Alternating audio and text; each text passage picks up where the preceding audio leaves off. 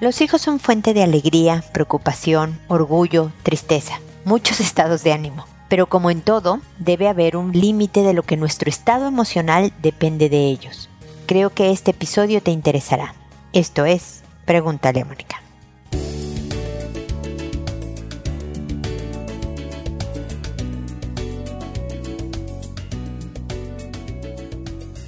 Bienvenidos amigos una vez más a Pregúntale a Mónica. Soy Mónica Bulnes de Lara, como siempre, feliz de encontrarme con ustedes en este espacio que habla de ser la propia persona, de ser nosotras mismas, de estar parados en nuestras propias piernas, que de todas maneras trata este espacio de hablar de realidades, ¿no? Y como tal les digo que dependemos de otros, que nuestra felicidad está conectada también en el bienestar que sentimos con otros, en este caso, en este episodio en particular de los hijos. Desde luego que si un hijo mío está en problemas, yo me voy a sentir emocionalmente perturbada, inquieta, triste tal vez, preocupada definitivamente, etc.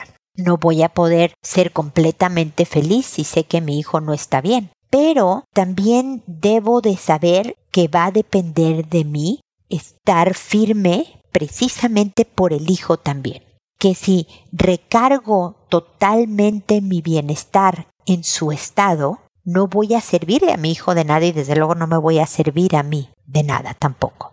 Que de alguna manera, en especial cuando los hijos están siendo motivo de tristeza y preocupación, yo debo de enfocarme más en procurar mi bienestar, en hacer cosas que me tranquilicen, que me den paz, que ojalá me den momentitos de alegría para fortalecerme e independizarme del lazo emocional con el hijo. Ahora, otro tema es cuando yo, sin conexión al, hijo, yo estoy triste, tengo problemas, no me está yendo bien, a lo mejor me separé de mi pareja o tengo problemas con mi pareja o lo que sea, y recurro al hijo para que me levante emocionalmente estar con él, con ella, con los hijos, hacen que yo me sienta acompañada y mejor y entonces los busco y, les pido de diferentes formas, en diferentes lenguajes, que me animen. En ambos casos no está bien. Tengo que desprenderme emocionalmente, repito, de esa dependencia. Es importante que veas por tus hijos cuando ellos están en problemas. Es natural que te preocupes, que te entristezca, que estés conectada, desde luego, de alguna manera emocionalmente con lo que ellos estén viviendo, pero en ese momento, si ellos son los que están en problemas y tú emocionalmente estás conectado a su preocupación, su angustia, su tristeza, es importante, repito, que veas por tu bienestar, para que estés lo mejor posible para ellos y por ti. Y que cuando tú estés en problemas, estés bien observante, bien concentrada en no buscarlos para levantarte tu estado de ánimo. Desde luego que búscalos y pasa un momento agradable y después digas, híjole, qué bien la pasé en medio de mis problemas esta tarde con mis hijos, pero que ellos no sean los encargados de tu bienestar, que ellos no sean tus antidepresivos. Ellos no son responsables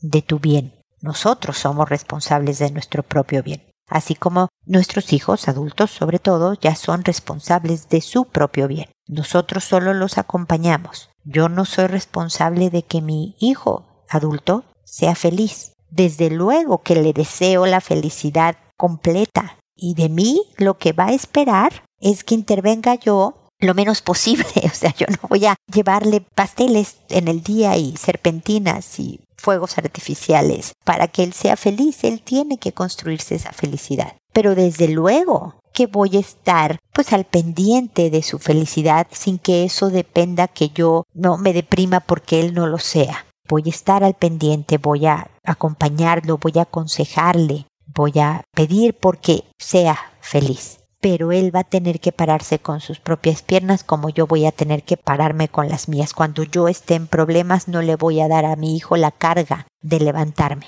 Yo voy a tener que hacer los ejercicios que tenga que hacer para fortalecer estos músculos de mis piernas y yo levantarme sola, tal vez con ratitos de compañía de hijos, de amigos, de pasatiempos, de diferentes maneras de yo encontrar fortaleza para seguir adelante en los momentos difíciles. Ellos no son responsables, así como yo no soy responsable única de que ellos estén bien, sobre todo en la vida adulta. Espero haber transmitido el mensaje de la dependencia y la pregunta del título del episodio persiste. ¿Qué tanto dependes de tus hijos? Recuerden que me pueden comentar sobre este tema, hacerme preguntas eh, sobre este y otros temas relacionados en www.preguntaleamónica.com en el botón envíame tu pregunta. Es ahí donde yo recibo sus consultas. Lo voy a agradecer muchísimo que lo hagan a través de ese medio. Los invito siempre a hacer comentarios, ojalá positivos en las plataformas donde escuchen mi programa. Eso me ayuda en mi trabajo y también a seguirme en redes sociales Instagram, TikTok, Twitter, Facebook, etcétera. Ahí estoy también ofreciendo diferentes herramientas y demás para que entre todos podamos construirnos una vida mejor, que es el objetivo de este programa. Bueno, este es el comentario inicial y ahora me dispongo a responder sus consultas que como saben lo hago por orden de llegada, que a todo mundo le cambio el nombre para que nadie pueda identificarlos. La idea es que sean consultas anónimas y se sientan con la libertad de escribirme lo que esté en su corazón sinceramente, que una vez que he respondido y se publica el episodio en la página, yo le escribo a la persona que me mandó un mensaje, le escribo un correo diciéndole el número del episodio, el título del episodio, el nombre que le inventé y le mando el enlace directo al episodio para que sin mayor preámbulo pueda escuchar los comentarios que hice a su consulta. A todo mundo le respondo por este medio, a través del podcast, por audio y no por el correo, porque me escriben más gentes de las que me escuchan. Trato de que a través de mi respuesta otras personas puedan encontrar alguna idea que les pueda servir en su caso particular. Y además me puedo extender de una manera más cómoda en mis comentarios y que sientan mis tonos de voz y demás que creo que ayudan también en la respuesta. Siempre contesto, me puedo tardar, no sé, hasta dos semanas en, en responder, pero siempre lo hago, así que agradezco su comprensión y paciencia para recibir mis comentarios. Y bueno, creo que esa es básicamente la, la estructura de Pregúntale a Mónica. Y el día de hoy empiezo con Lili, que me dice, hola Moni, feliz inicio de año. Esta vez te escribo para agradecer a una de tus escuchas. En el episodio 1210, Vladimira, muchas gracias por poner el tema de la maternidad difícil. Yo no recuerdo que antes de ser mamá alguien se expresara de esa forma sobre tener hijos. Los comentarios eran que ser mamá es lo mejor del mundo, una bendición, el embarazo es una belleza, etcétera, etcétera. Y cuando llegó el momento me sentí morir. Y cuando llegó el bebé no sabía qué hacer. En momentos he lamentado tener a mi hijo porque eso me ata de por vida a mi esposo. En todos esos momentos me dio miedo contarlo porque sería criticada. Solo he ventilado mi mente en este espacio, mil gracias por cierto, porque aunque muchas pasamos por esto, pocas nos atrevemos a decirlo. Y es verdad, el tiempo pasa muy rápido y muy pronto. Posiblemente vamos a extrañar tanto estos tiempos, pero hay días que se pasan como el caminar de un caracol. Siento que estoy en el fondo de un pozo, me ahogo y en esos días no, no, no veo que el tiempo vuela. Muchas gracias por el tema. Pues gracias a ti, Lili, por agradecerle a Vladimira por exponer más este tema del que, como bien dices, no se habla mucho de, de los temas políticamente incorrectos. La gente no quiere hablar tanto. El otro día hice un video en redes sociales sobre otro tipo de cosa que se vive en el duelo, que es el alivio. Por ejemplo, cuando hemos estado con alguien viviendo una larga enfermedad y finalmente fallece, la sensación de alivio que nos da cuando se muere y da culpa el sentirte aliviada de que alguien ya no está, no el sentirte tú bien de que de la carga que fue cuidarlo, no de que ya está descansando o de que ya no le duele a la otra persona, sino de lo bien que tú te sientes de no tener que hacer todo lo que hacías por cuidar a esa persona, que da mucha culpa. Y de eso no se habla tanto porque qué horror, te ves fatal diciendo me siento muy bien de ya no tener que cuidar, era una carga horrible, era tiempo, era esfuerzo, era dinero, era lo mismo pasa con la maternidad. Yo siempre he dicho que muchas mujeres dicen que qué maravilla te ves cuando estás embarazada, como que brillas. No, para mí yo me veía como un adorno navideño, yo era una circunferencia perfecta. Desde mi segundo embarazo me salieron barritos, espinillas en toda la cara, lo que nunca me salió en la adolescencia, me salió a mis treinta y tantos con dos de mis embarazos. Se me veía yo espantosa. Los primeros cinco meses me sentía fatal, vomitaba yo todo el tiempo eh, y demás. O sea, eh, los primeros cinco meses no los disfrutaba yo tanto, pero para mí el embarazo, o sea, el tener hijos nunca fue un tema. Yo no he vivido lo que tú has vivido, pero puedo empatizar contigo de, darte cuenta de repente de que tal vez tú te diste cuenta ya con un hijo en camino que no era lo tuyo, la maternidad. La ventaja del anonimato de las consultas de Pregúntale a Mónica es que puedes decirlo sabiendo que tu hijo no va a saber, Lili, que tú estás diciendo que te arrepentiste de tenerlo. Yo sé que amas a tu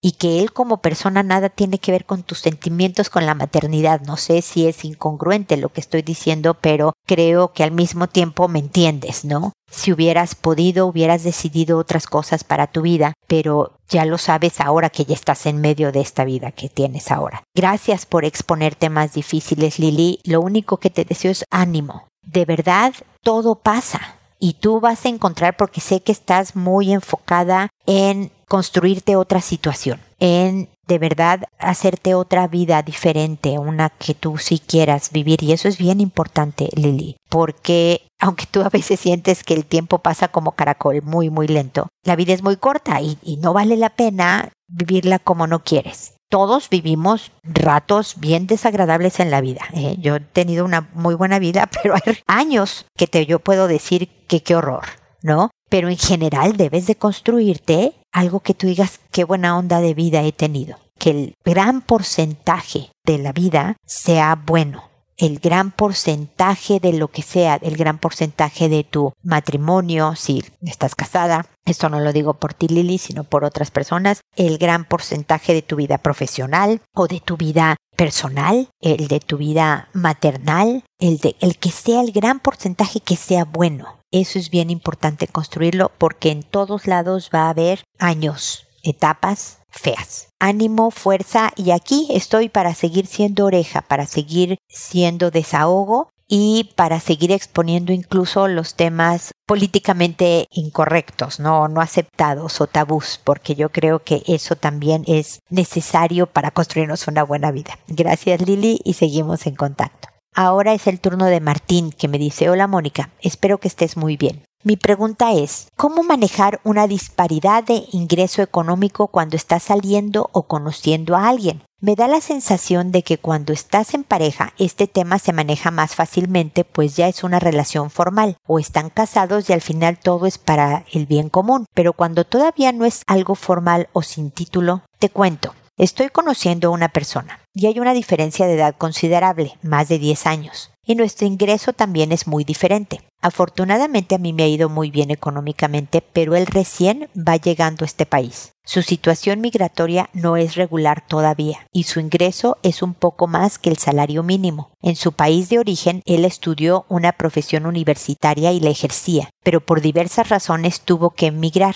Al principio yo me ofrecía y le invitaba a la entrada a conciertos, teatros, cenas, etc para mí no son gastos significativos y gracias a Dios puedo hacerlo. Él se negaba y no quería que yo le pagara. Decía que no quería sentirse comprometido. El tiempo fue pasando y se dio cuenta que mis invitaciones eran sinceras, con el único objetivo de conocernos más y pasar tiempo juntos. Y ojalá llegara a algo más en un futuro. Él y yo disfrutamos las salidas y viajes que hemos hecho. Siempre son muy buenas experiencias. Esta dinámica ha seguido, pero me da la impresión de que ya toma todas las invitaciones como un hecho. Ya no me siento tan cómodo invitando todo. No es por el gasto, sino porque me gustaría que se hiciera un poquito del rogar. Algo así como cuando invitas a alguien a un restaurante y al final se pelean por pagar la cuenta, aunque al final uno termine pagando. Me gustaría que expresara más su aprecio. Quizás sea porque yo siempre agradezco una invitación o atención de alguien. Sé que él y yo somos diferentes y no quiero mencionarle todo esto tal cual para que no piense que se lo estoy echando en cara lo que le he invitado. En otros episodios has hablado de los lenguajes del amor y él sí tiene atenciones conmigo. En servicios de buffet él me prepara el café como me gusta y me lo trae a la mesa. En hoteles él me prepara la tina de baño, etc.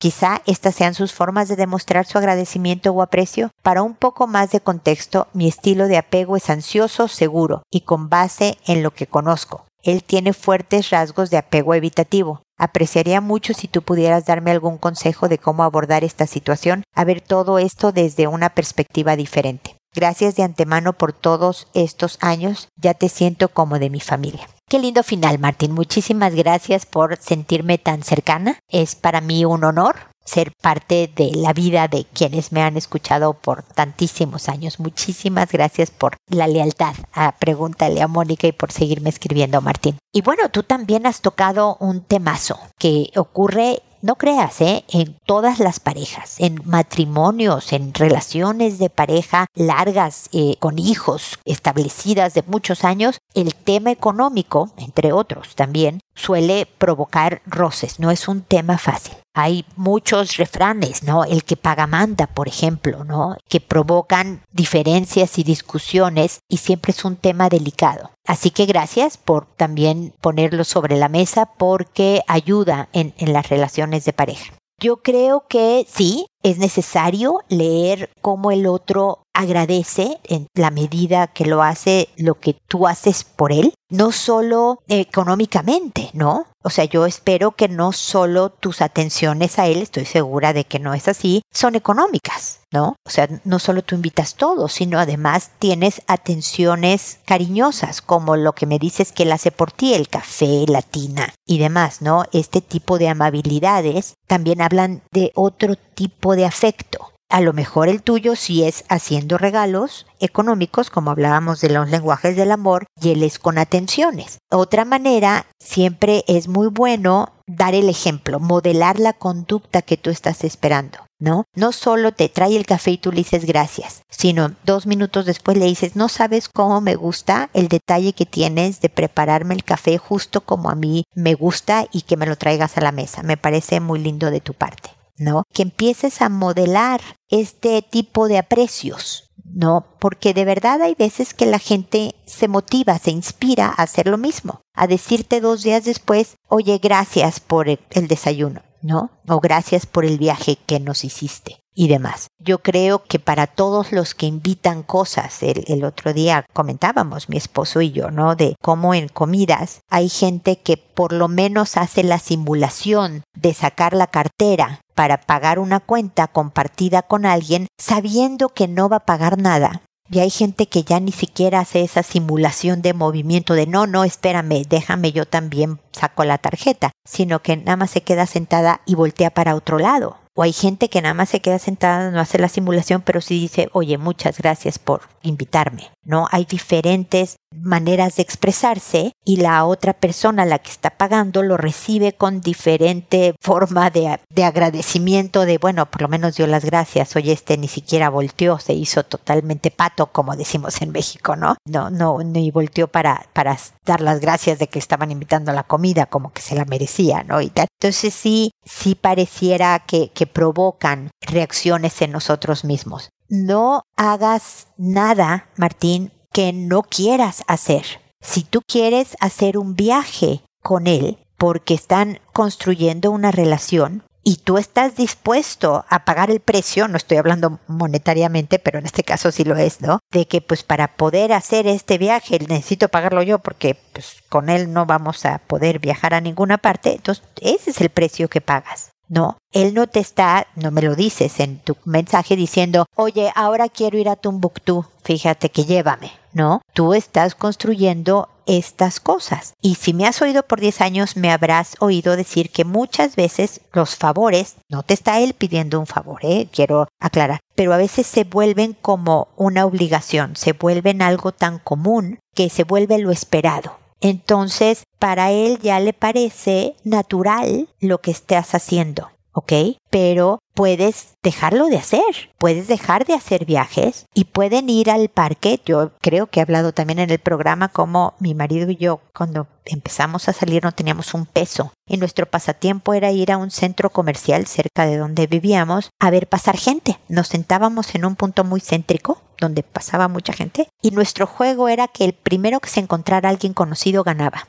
Esa era nuestra diversión porque no teníamos ni un peso. Una vez como al mes teníamos para que tomarnos un cafecito él y yo. Nos los tomábamos en una cafetería en ese centro comercial y listo. Porque no teníamos un peso. Entonces, esa era nuestra vida inicialmente. Puedes hacer muchas cosas que no cuestan o que cuestan poco. O que en un chiste le digas también, oye, ¿qué te parece si hoy nada más nos tomamos un café y lo invitas tú? ¿No? No como para que suene a que ya te toca invitar, pero si estás construyendo un ambiente de confianza, debes de poder hablar de cualquier cosa y eventualmente debes de poder decir, ¿sabes qué? Ya le voy a bajar a las invitaciones un poco. Siento que estoy invitando mucho, le voy a bajar un poquitín. O sea, en muy buen plan, en muy buen tono, lleno de cariño, puedes manejar el tema del dinero suavemente a ver cómo va, se va sentando. O no, puedes decidir yo voy a ser esta persona. Yo siempre veo a, las relaciones de pareja como, sobre todo cuando van hacia una formalización en que haces equipo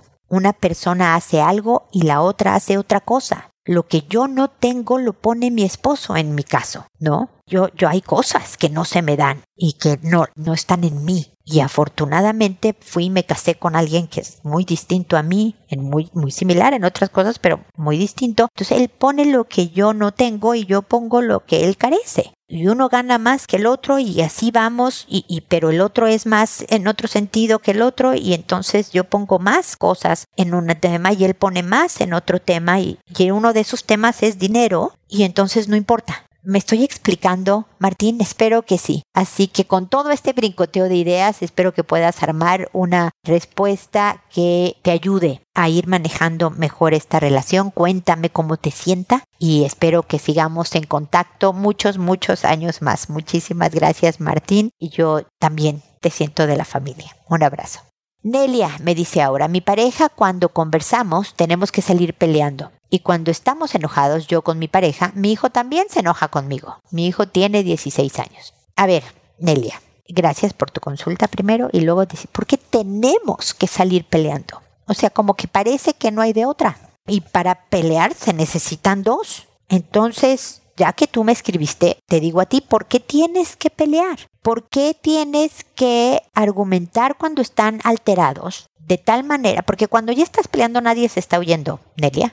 No sirve de nada el pleito, porque ya están los ánimos alterados, porque se levantan la voz, porque cuando alguien está alterado lo único que busca es encontrar la manera de defenderse, entonces lo que tú estás diciendo no me importa, yo tengo que salir de esta situación. Entonces, no se soluciona nada. Entonces, lo primero que yo te sugeriría, si me lo permites, es que tu pareja y tú tienen que aprender a discutir mejor, porque diferencias tenemos todos, todos. No hay matrimonio, pareja, relación que no vaya a tener una diferencia. Y el chiste y el arte está en aprender a tener diferencias de la mejor manera. ¿Cómo puedo hacerlo? Desde luego sin gritar, sin ofender, sin salirme de control, sin aventar cosas, desde luego sin golpear, sin violencia, sin burlarme. ¿Cómo puedo llegar a un acuerdo? Cuando a veces el acuerdo sea que se va a hacer lo que tú digas y a veces se va a hacer mi parte.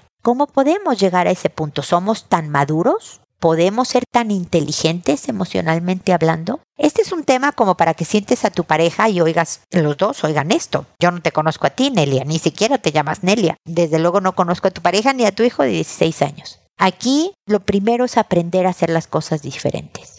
Con tu hijo de 16 años pueden ser muchas cosas. Primero, que tiene 16 y que se canse de las peleas de su mamá con la pareja, que no sé si es su papá, que nada más esté cansado. Muchas veces el hijo se enoja con quien más confianza tiene, con quien sabe que su amor es más incondicional y entonces enoja contigo porque él sabe que tú lo vas a perdonar y por lo tanto puede enojarse contigo por eso. Puede enojarse contigo porque tú seas la que más se descomponga, porque la sea la que más se altera y acabes gritando más fuerte o haciendo peores cosas o diciendo peores cosas y entonces a tu hijo le moleste tu forma de discutir y pelear y entonces ese es un llamado de atención para ti de ah, caramba, yo debo de mejorar mi forma de pelear y discutir. Y otra forma puede, otra razón por la que tu hijo puede enojarse contigo es porque sienta miedo. Muchas veces el enojo es miedo, miedo de terminar, miedo de que se termine esta vida que tengo ahora, miedo de que esto acabe peor o que se vayan subiendo los ánimos hasta un nivel que sea desagradable y que yo no sepa qué hacer, miedo a que se acabe a lo mejor cierta estabilidad que yo tenía con mi mamá y su pareja o mis papás, si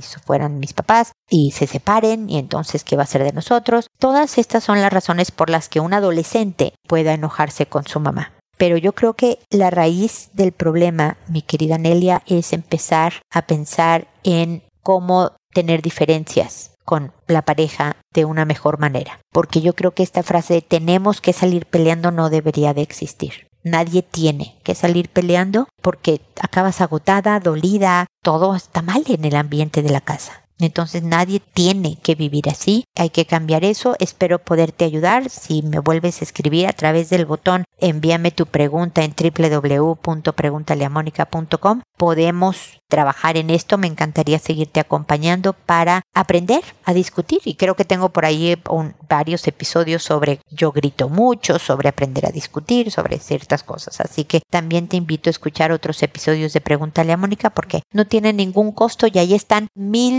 1214 si contamos este con información que pueden serte útiles. ¿Ok? Seguimos en contacto. Así que amigos, espero que nos volvamos a encontrar en un episodio más de Pregúntale a Mónica y recuerda, siempre decide ser amable. Hasta pronto.